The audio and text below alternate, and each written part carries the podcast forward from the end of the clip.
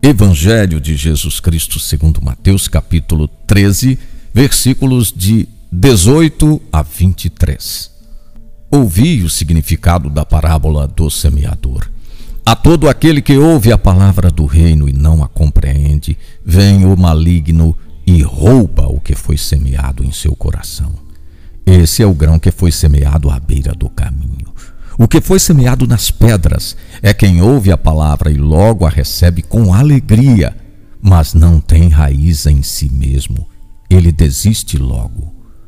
O que foi semeado no meio dos espinhos é quem ouve a palavra, mas as preocupações do mundo e a ilusão da riqueza sufocam a palavra e ele fica sem fruto.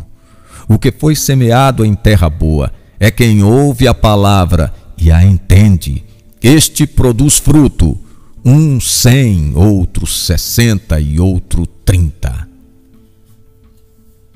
Na parábola da semente, o próprio Jesus se encarrega de iluminar a mente e os corações dos discípulos.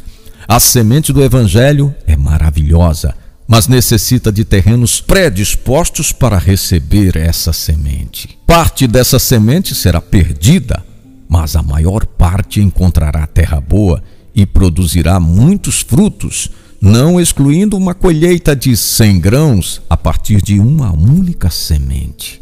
O semeador é o profeta da esperança, aposta na semente e aposta no futuro. A semente tem poderes extraordinários e não há tempo fixo para que germine.